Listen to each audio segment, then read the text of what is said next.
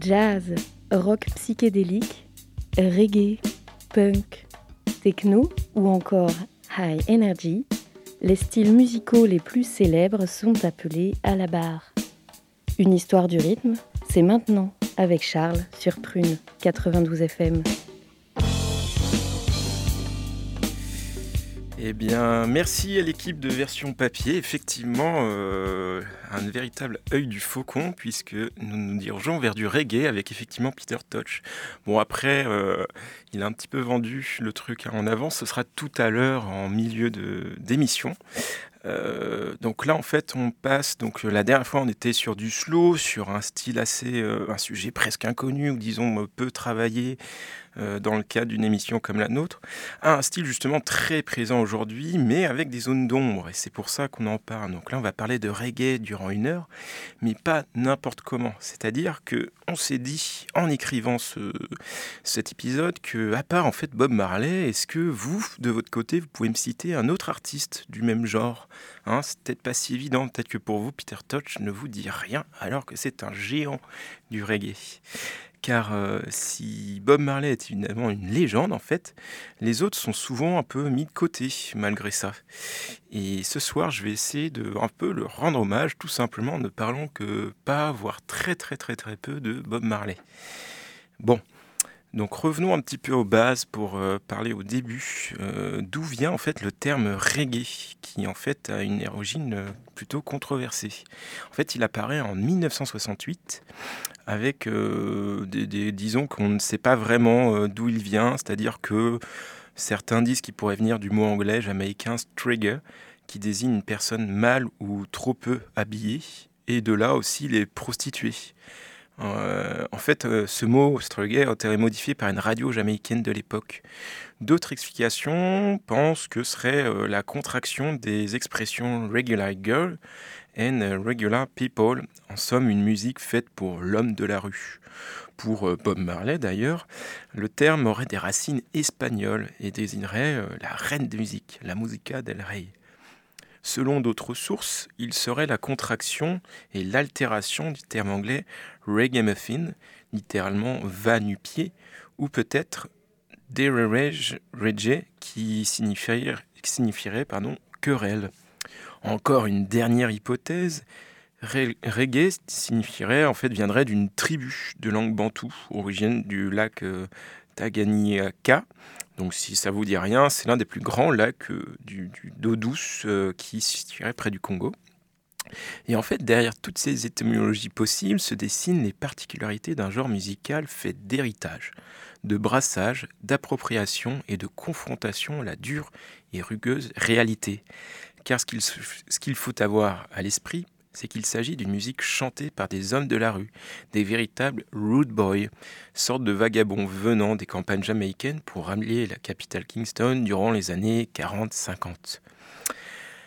Mais après, euh, d'où vient ce style qui colle à la peau de la Jamaïque? Donc en fait, le, reggae est né à la fin des années 60 et tout comme son appellation, c'est le fruit de nombreuses rencontres. Une évolution du ska qui va vers le rocksteady et en fait, aussi, le reggae trouve ses racines dans les rythmes et musiques blanches coloniales qu'on faisait jouer aux esclaves, comme la polka, la mazurka, le scottish, la quadrille, mais aussi de musique type militaire avec des tambours. À cela s'ajoute une influence aussi états-unienne, avec des, des, notes de rhythm and blues, de jazz et de soul. Donc vous l'aurez compris, en fait, dans tout ça, on a vraiment l'idée de métissage musical où le style évolue en permanence. Ce qui importe aussi dans le reggae, c'est son rôle politique et social, où le chanteur cherche à véhiculer un message, souvent de paix, mais surtout, pardon, des revendications. Le reggae, en fait, est en quelque sorte la musique, euh, ou en tout cas, il est présenté comme ça, la musique des opprimés.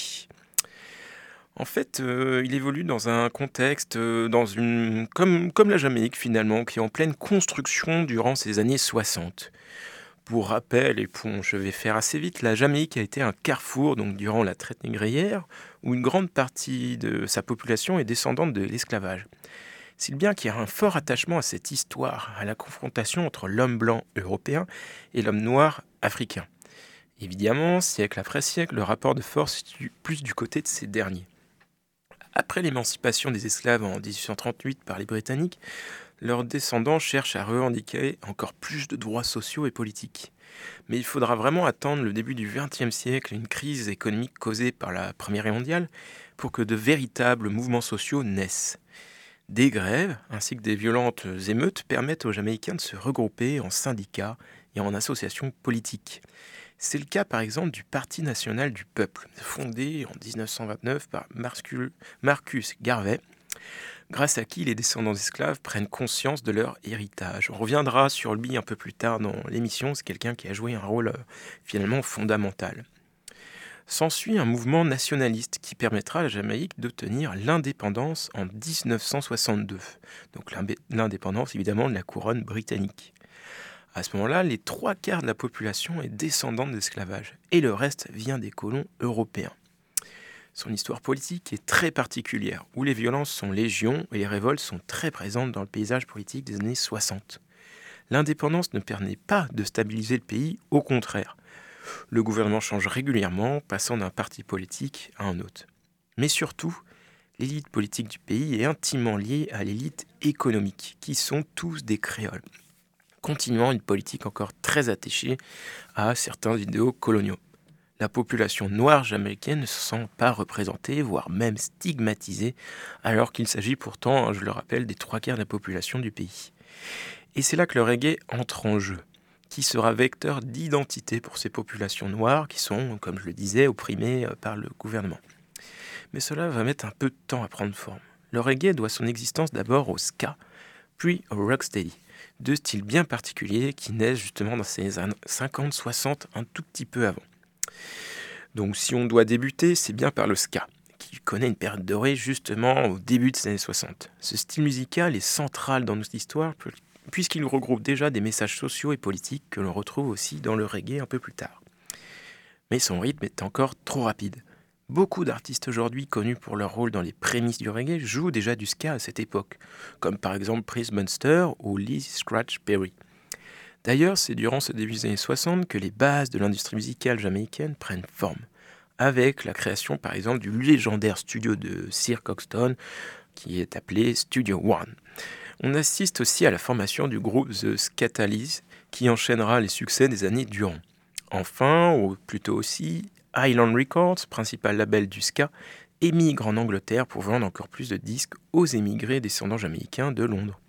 Et enfin, l'indépendance du pays laisse une autonomie plus grande à ses habitants, mais surtout donne l'occasion de fonder sa propre identité. En revanche, les fameux road boys dont je vous parlais, donc des jeunes voyous jamaïcains des ghettos, tombent dans la délinquance et sèment la terreur et adoptent un nouveau look caractéristique à base de treillis militaires, de pantalons pas de def, de t-shirts décolorés, de badges et de cheveux longs. les musiciens appellent souvent dans leurs lyriques les Root Boys pardon, à se calmer et à s'assagir. En arrêtant de semer la terreur à tous les coins de rue, la musique devient en fait le seul moyen de se sortir du ghetto. Cette violence et cette haine se ressentent dans le rythme et de plus en plus frénétique du ska, qui redevient soudainement très lent, annonçant ainsi les prémices du rocksteady on raconte que le rythme s'est mis à ralentir à cause des vagues de chaleur de l'été 64, les danseurs ne pouvant plus soutenir le rythme effréné de cette musique. Ceci est renforcé par la venue en Jamaïque de Haile Selassie en 1968. À mon avis, ce nom devrait peut-être vous dire quelque chose si vous connaissez un petit peu le, Rastafari. il est considéré comme un véritable messie par le mouvement. Et il fait en fait une visite qui recentre l'ensemble de la population vers la croyance spirituelle originellement africaine. Donc les Rastafari adoptent aussi l'usage de la marijuana. Ça y est, le ska se mue en rocksteady avec une déformation du rythme. Il offre plus de claviers et plus de chants, mais moins de cuivre et d'instrumentaux. La contrebasse est souvent remplacée par la, basse électrique. Aussi, les paroles sont plus engagées et la Jamaïque voit en cela un style identitaire le rocksteady arrive sur la piste à point nommé.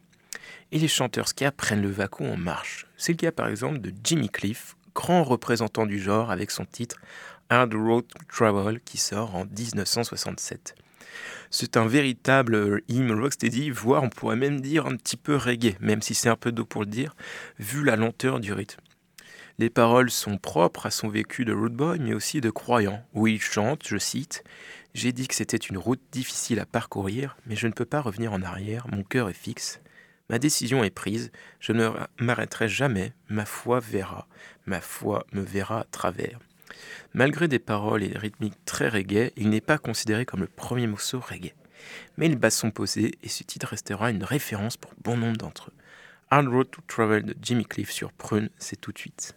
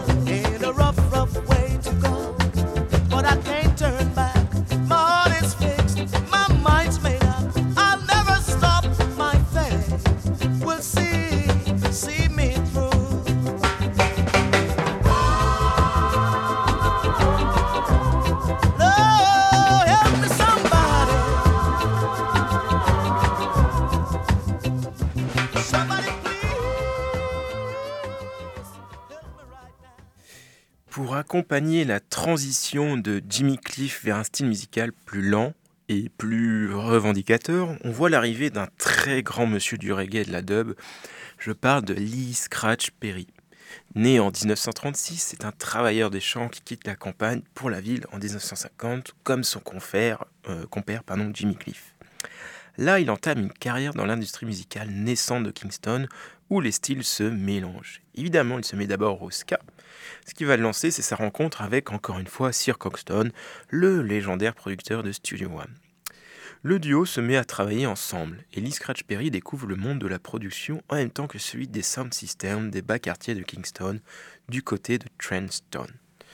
Il devient un compositeur réputé dans le monde du ska, mais surtout il commence à être un porte-parole du ghetto à faire des chroniques sociales en chansons, à dénoncer la violence des politiciens et des mafieux qui contrôlent l'île sans pour autant abandonner les chansons légères sur l'amour, le sexe et les petites anecdotes de la vie quotidienne. En 1965, il enregistre à Studio One Chicken Scratch, où il figure enfin en tant que chanteur. C'est cette chanson qui rendit public son surnom qu'il portait bien avant et qui figure désormais sur tous ses disques. Cette chanson ainsi que quelques autres ont souvent été enregistrées discrètement en fin de session, sur d'autres enregistrements considérés comme le plus important par Coxon, qui ne voulait en fait pas entendre Lee Perry chanter. Et ça, ça ne passe pas. Il quitte Studio One en 1966 et il se met alors à travailler avec et pour Prince Bunster dont je vous parlais juste avant, chez qui il produira quelques 45 tours. Perry commence petit à petit à voler de ses propres ailes en produisant lui-même ses disques, bien qu'il ne possède pas encore son propre studio. C'est à cette époque, en 1968, qu'il produit et chante des chansons comme People Funny Boy, dédié à son ami Joe Gibbs. Et c'est là tout le génie de Lee Scratch Perry. Il essaye toujours de produire différemment et de prendre le pas sur la concurrence. C'est ce qu'il a fait connaître durant son époque Sound System à Trenchtown. Pour People Funny Boy, il produit lui-même un morceau très rocksteady, abandonnant le ska pour aller vers des rythmes plus lents et plus novateurs. Certes, il avait déjà passé le cap avec Prince Butler, mais là c'est une production maison. Et d'ailleurs, c'est la maison de disques Trojan Records, très célèbre dans le milieu, qui va distribuer le morceau. Ce qui est le plus intéressant, c'est qu'il ne s'arrête pas là. En effet, comme beaucoup, il garde des samples pour que d'autres puissent les réutiliser. Et c'est le cas avec les Pioneers, trio vocal aussi chez Trojan Records, qui repartent sur la base produite par Lee Scratch Perry pour non pas jouer du rocksteady, mais bien du reggae en 1969.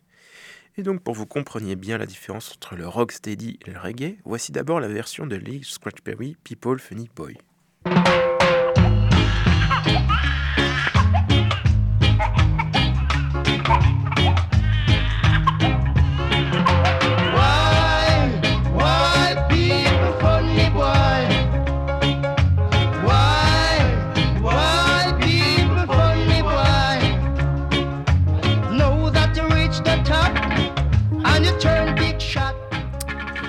Voilà la version en fait de Lee Scratch Perry et maintenant on va vous lancer la version des Pioneers intitulée Long Shot. Vous verrez c'est plus lent et plus reggae. Voyez par vous-même, c'est maintenant.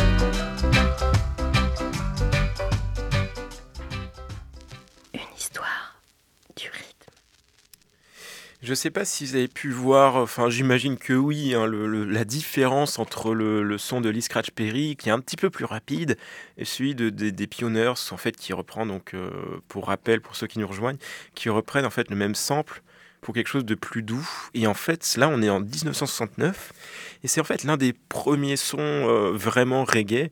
Et d'ailleurs, j'en profite pour dire que j'ai pas vraiment comment dire, j'ai pas voulu vous mettre à l'antenne le premier son reggae parce qu'en fait, on ne sait pas vraiment lequel est le premier son reggae. Et beaucoup de producteurs encore aujourd'hui se, bataillent euh, au fil des interviews pour savoir qui a fait, euh, qui a été le, premier à rentrer dans la danse. Mais ce qui est sûr, c'est que là, euh, les Pioneers, les Scratch Perry ont vraiment été aux premières loges, on va dire. Et justement, en fait, là, je vais parler d'un autre groupe qui a été aussi en première loge, c'est les Toots and the Maytiel, qui en fait arrivent euh, grâce à leur euh, meneur Tootsie Bertz du ska en fait justement. Encore une fois hein, c'est toujours la même chose.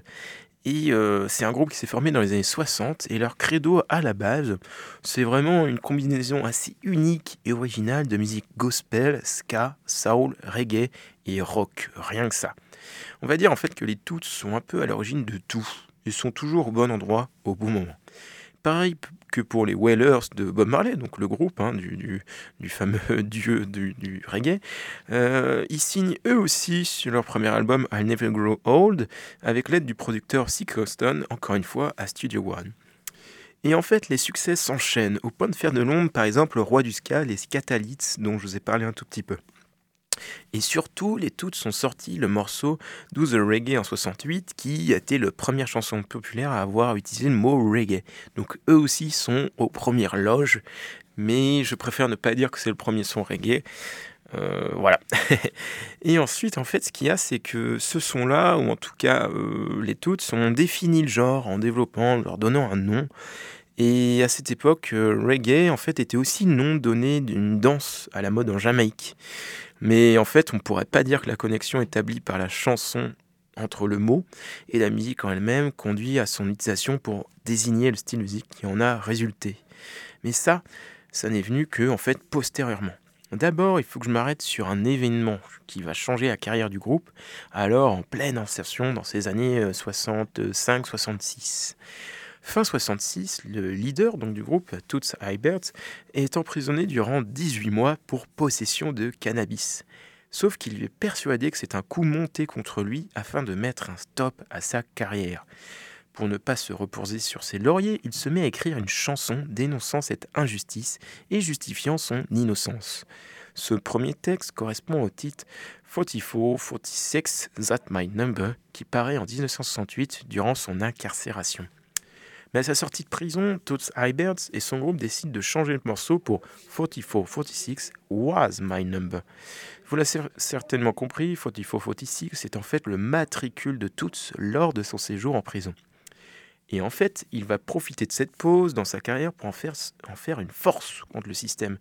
Et c'est ici que le reggae prend toute sa forme. Je dirais même que c'est à travers ce son que l'on retrouve son origine la plus profonde et la plus vive. On le voit par exemple à travers les paroles comme suit.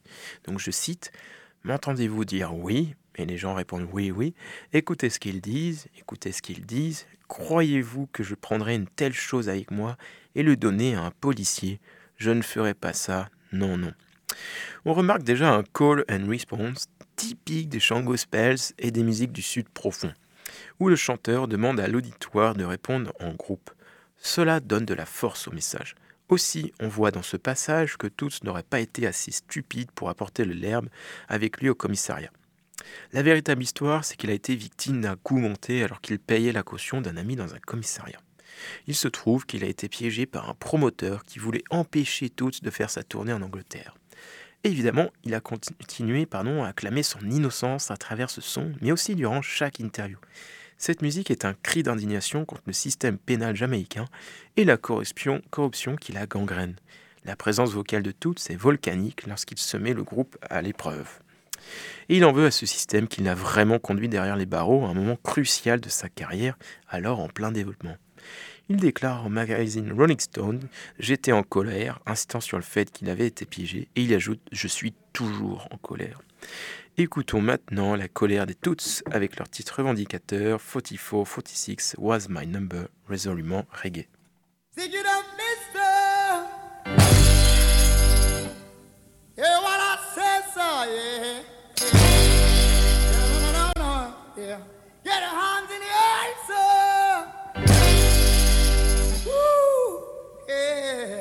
Then you will get no hurt, Mr. 44,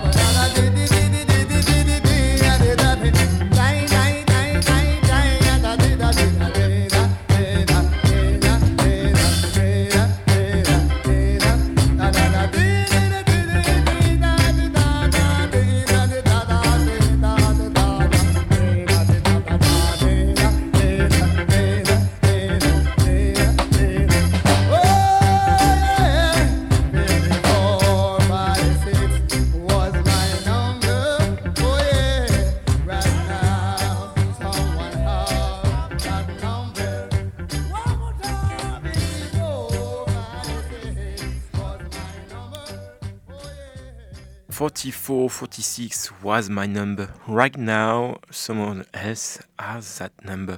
C'est par ces mots que Toots Iberts clôture son morceau. Il fait référence aux nombreux Jamaïcains arrêtés dans ce contexte où l'un est directement remplacé par un autre comme un numéro déshumanisé. Ce qu'il faut retenir, c'est un reggae qui prend le parti de la revendication, du combat social, dès ses débuts en fait en 1969. Ce sera certainement sa plus grande marque de fabrique. Le reggae représente les Noirs jamaïcains opprimés par le système, coincés dans les quartiers pauvres de Kingston, ça, vous l'aurez compris. Ce leitmotiv est évidemment central dans l'histoire de ces artistes. Ce qui est important de souligner, c'est qu'à partir des années 70, ceci est lié au mouvement Rastafari. C'est difficile pour moi de passer à côté de ça. Pour faire court, celui-ci est né parmi les communautés afro-jamaïcaines, pauvres et socialement privées de leurs droits dans les années 30. Son idéologie afrocentrique était en grande partie une réaction contre la culture coloniale britannique, alors dominante en Jamaïque. Il a été influencé à la fois par l'éthiopisme et le mouvement Back to Africa, promu par des personnalités nationalistes noires telles que Marcus Garvey. Dans les années 50, la position contre-culturelle des Rastafari avait même, mis le mouvement en conflit avec la société jamaïcaine au sens large, y compris des affrontements violents avec les forces de l'ordre. Comme le calypso, donc un autre style de musique, le reggae était un moyen de commentaire social, bien qu'il ait démontré une utilisation plus large des thèmes politiques radicaux et rasta que ceux qui étaient auparavant présents dans la musique populaire jamaïcaine. Les artistes reggae ont incorporé des rythmes rituels rasta et ont également adopté des chants, un langage, des motifs et des critiques sociales à rasta. Des chansons comme African Hellman The Wellers et Legalize It de Peter Tosh faisaient référence à la consommation de cannabis. C'est là qu'on retrouve l'importance de la ganja. Elle est considérée comme un sacrement de la religion rastafari. Elle permet à l'âme de s'élever. Son effet est propice à la méditation. Certains disent que l'herbe guérit la nation. Elle est donc utilisée au moment des prières et des rassemblements les Grand Nations, où ils se retrouvent pour parler de Zion et du mal fait par Babylone, ce qui les relie directement à la terre dans le sens propre du terme. Et c'est bien Peter Tosh qui aime utiliser l'air pour dénoncer et provoquer. Ce musicien trop peu connu est un des meilleurs représentants du mouvement de l'époque. Véritable root boy et musicien de talent, il apprend rapidement le piano et la guitare dès son plus jeune âge. Il rejoint la, capitale évidemment à 15 ans à peine hein, et rencontre dès 18 ans, en 62, Bob Marley et Bunny Weller dans le ghetto de Trenchtown. Je pense que vous voyez où je veux en venir. Ils fondent en fait le groupe The Wailers, un groupe de ska donc avec Bob Marley à sa tête. Ils sont repérés par le fameux Sir Coxton, encore une fois, du Studio One. Les albums s'enchaînent et Peter Tosh est souvent le chanteur principal, parfois même devant Bob Marley. Après un court passage rocksteady, le groupe ne, ne loue pas l'effet reggae en 68-69. Il faut attendre 72 pour que le groupe ait enfin son premier grand succès en signant avec le studio anglais Island Records avec l'interprétation du célèbre Get Up Stand Up où Bob Marley et Peter Tosh chantent en fait en duo. Mais en 73, le trio se sépare en fait à cause de l'importance un peu comment financière de Bob Marley qui est mieux payé, beaucoup plus avantagé que les autres et en fait aussi qui est plus populaire. En 75, donc Peter Tosh euh, entame une carrière vraiment solo et en fait sort son album Legalize It chez Columbia Records avec les mêmes musiciens que Bob Marley et Bunny Wailer. C'est en fait un succès hors de la Jamaïque car il y a interdit de diffusion pour apologie de consommation de cannabis. D'ailleurs, petite anecdote, c'est en partie Bob Marley qui finance la production de l'album et l'autre financement vient d'un vaste trafic de cannabis organisé par Lee Jeff, qui n'est pas n'importe qui, puisque c'est l'auteur de la célèbre photo de Peter Tosh qui pose au milieu d'un champ de ganja sur la pochette de l'album. Ce que je vous montrerai sur le, sur le site de Prune, ce sera en fait l'image du, podcast. Donc on retrouve ici l'essence même de ces artistes qui voient dans le mouvement Rastafari et les symboles qui y sont associés comme une force et l'occasion de faire un fuck au système contre Babylone. Peter Tosh, dans son morceau Legalize veut montrer les bienfaits de la ganja, de sa légalisation pour la société, pour les Jamaïcains. Il dit clairement dans les paroles que tout le monde en fume, même les médecins et les avocats et que l'herbe peut soigner beaucoup de maux. Bon, assez parlé, et on écoute ça de suite en prenant le temps d'écouter les lyrics.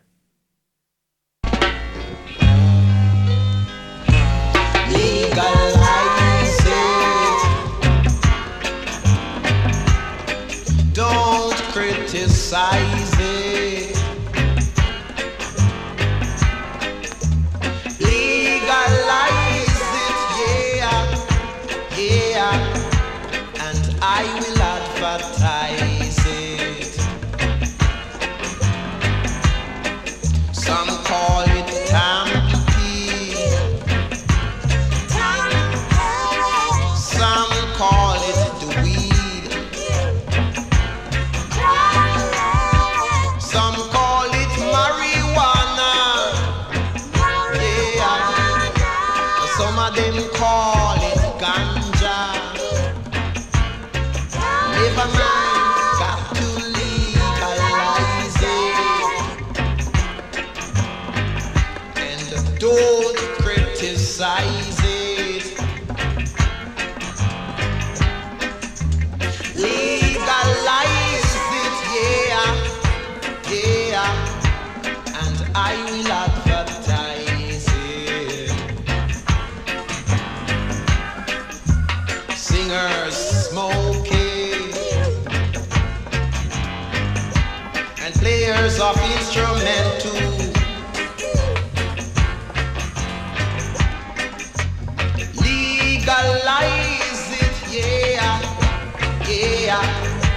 the best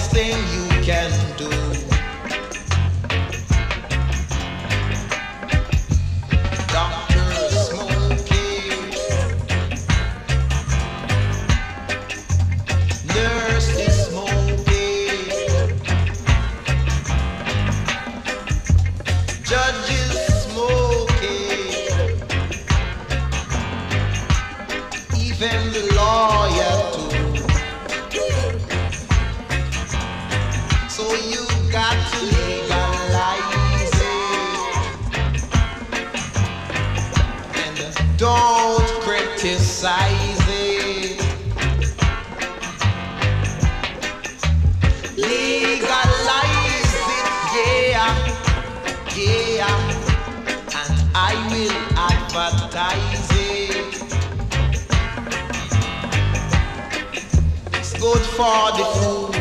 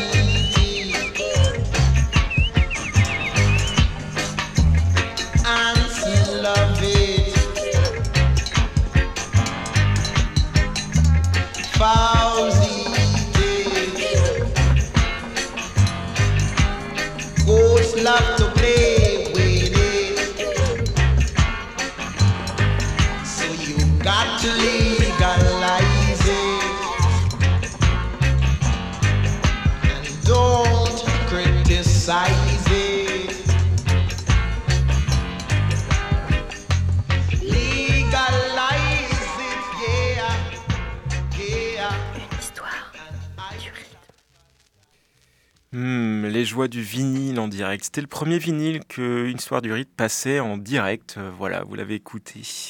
Et oui, ce refrain incessant qui rentre dans la tête. Peter Tosh veut que le message passe et on le sent. En fait, c'est de la provocation qu'on le retrouve d'ailleurs beaucoup chez les punks anglais, où en fait on pourrait même voir des liens évidents qui peuvent être faits entre les deux groupes, ce qui pourrait d'ailleurs donner l'occasion peut-être à une autre émission. hein. Vous remarquez aussi la lenteur du rythme. En fait, le reggae des années 70 a atteint le niveau le plus bas en termes de BPM. Là, par exemple, Legalize It est à seulement 72 BPM, ce qui est très très peu, hein, alors que le Rocksteady était plutôt autour de 80-85 BPM. Pour terminer un tout petit peu sur Peter Tosh, parce que j'aime vraiment bien ce type, il a beaucoup d'anecdotes à son sujet. C'est un musicien jamaïcain qui a été très célèbre en, Europe en fait, puisqu'il a collaboré par exemple avec les Stones, rien que ça, et fait plusieurs premières parties durant leur tournée. Il a aussi partagé l'affiche du célèbre magazine Best aux côtés de Mike Jagger en personne. Enfin, ce sont les musiciens de Peter Tosh qui jouent sur la reprise de la Marseillaise de Serge Gainsbourg, Ozam et Kaetera. Ce dernier d'ailleurs était très fan de son travail et tenta à plusieurs reprises de faire des duos ensemble. Mais le reggae évidemment ne s'arrête pas à des revendications par la ganja et le mouvement Rastafari. Les années 70 laissent plus de liberté aux artistes reggae. C'est le cas de Burning Spears. Né en 45 à St. Anne's Bay, en Jamaïque, c'est aussi une figure historique du mouvement, avec, euh, on pourrait même le mettre au même niveau que Bob et donc euh, Peter Tosh. Véritable parolier, ses lyrics défendent le peuple dont il vient, l'héritage, la cause Rastafari. Il est également un des premiers et seuls chanteurs de reggae à chanter à la gloire de Marcus Garvey, le, militant pardon, jamaïcain des années 30 dont je vous parlais. Bernie Spears veut dire lance enflammée en anglais. Ce nom de scène est un pseudonyme emprunté à l'homme politique anglais kényan Jomo Kenyatta, un militant qui a joué un rôle fondamental pour l'indépendance du Kenya contre les colonialistes britanniques, ce qui n'a rien au hasard. En fait, Bernie Spears regroupe toutes les caractéristiques du chanteur de reggae. Lui aussi vient d'une famille pauvre de la campagne jamaïcaine, et c'est après avoir fait la connaissance de Bob Marley qu'il se met à chanter. Il rallie rapidement, encore une fois, le célèbre Studio One pour produire ses morceaux. Et il est très influencé par le mouvement Rastafari et par le combat contre Babylone. Beaucoup de morceaux prennent des partis révolutionnaires et surtout très politiques. C'est bien en cela qu'il devient l'un des meilleurs représentants du reggae. Sorti en 75, son album Marcus Garvey, en hommage au militant homonyme, en est le parfait exemple. Le second morceau de l'album, Slavery Days, qui signifie le jour de l'esclavage, est écrit en mémoire des esclaves jamaïcains. Les mots sont forts et les références sont nombreuses quand on lit son texte. Par exemple, il chante dès les premières secondes Vous souvenez-vous du temps de l'esclavage? Et ils nous ont battus. Et le travail était si dur, et ils nous ont utilisés jusqu'à ce qu'ils nous refusent. On ressent une haine forte envers les colons britanniques, envers le système. Et pourtant, il ne s'arrête pas à un simple acte de mémoire. Lorsqu'ils chantent, certains d'entre nous survivent, leur montrant que nous sommes toujours en vie.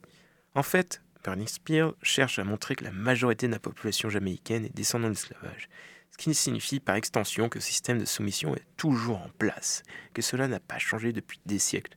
Et surtout, il veut éveiller les consciences, rappeler aux opprimés qu'ils doivent encore se battre. C'est véritablement le morceau le plus engagé de notre sélection de la soirée, permettant de vous montrer toute la profondeur du reggae, de ses codes et surtout de son engagement citoyen et historique. Sans plus attendre, sur Prune 92 FM, Slavery Days de Burning.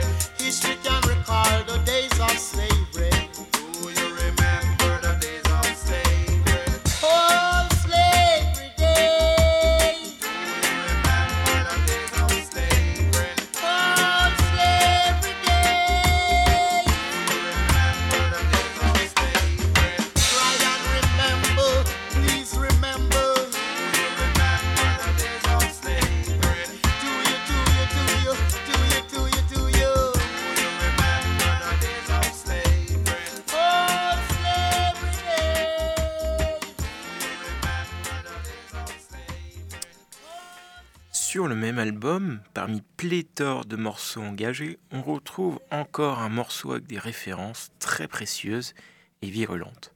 C'est peut-être le plus intéressant.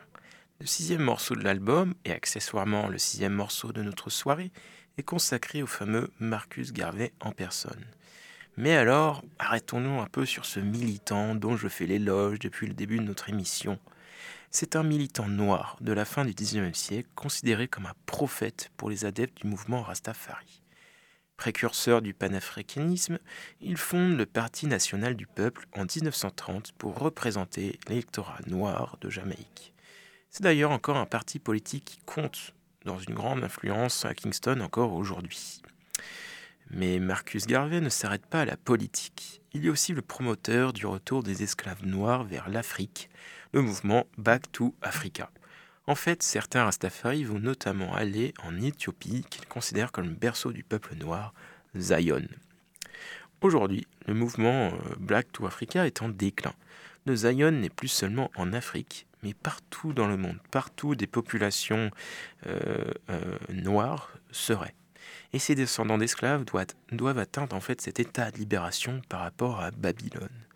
Étonnamment, malgré son influence sur le mouvement de libération des Noirs, Marcus Garvey reste une figure peu connue pour les gens qui ne sont pas familiers avec cette histoire. Et c'est bien ce qui embête Bernie Spears lorsqu'il chante Personne ne se souvient du vieux Marcus Garvey.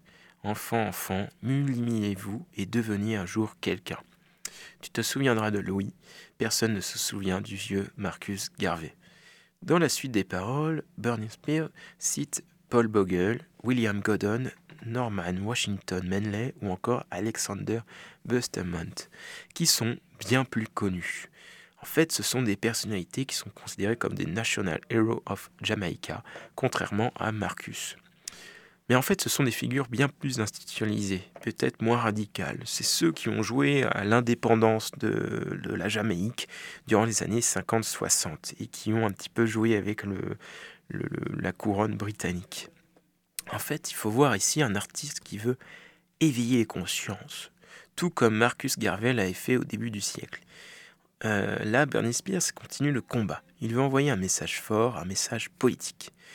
Il faut penser que Bernie Spears comme un leader de la cause Rastafari et anticolonialiste des années 70-80 en Jamaïque, plus finalement que Bob Marley. De mon côté, je le trouve plus juste, plus extrême certes, mais je, comprends, je comprends pourquoi il veut être euh, extrême, disons. Lorsqu'on analyse l'album entier de Bernie Spears, d'où viennent ces deux musiques dont je vous parle, on voit que tout est connecté. Il dédie l'album à Marcus Garvey pour le faire connaître c'est assez unique en son genre dans l'histoire du reggae et finalement dans l'histoire, euh, moi j'ai pas encore rencontré ça dans l'histoire de la musique, euh, de dédier ça à un homme politique, à un militant entièrement. Donc en fait, pour autant, aujourd'hui encore, le message doit continuer à être véhiculé à travers la population jamaïcaine. Les descendants colonialistes ont encore beaucoup de pouvoir sur l'île alors qu'ils représentent moins de 1% de la population totale. C'est un problème qui n'est pas seulement le cas en Jamaïque, mais encore dans la plupart des pays qui ont été colonisés par les Européens. Je parle surtout des Caraïbes pour l'avoir connu.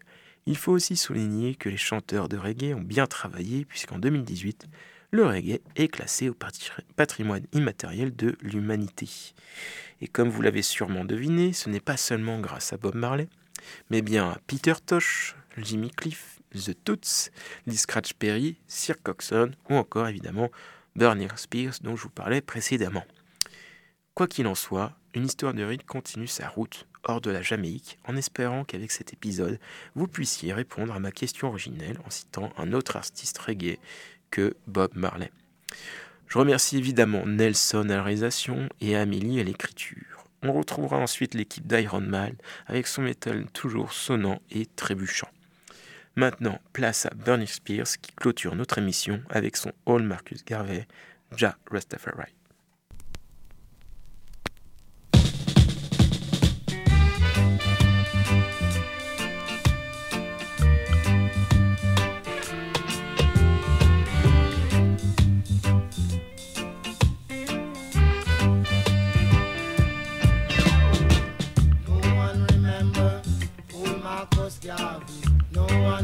Remember my Marcus Garvey.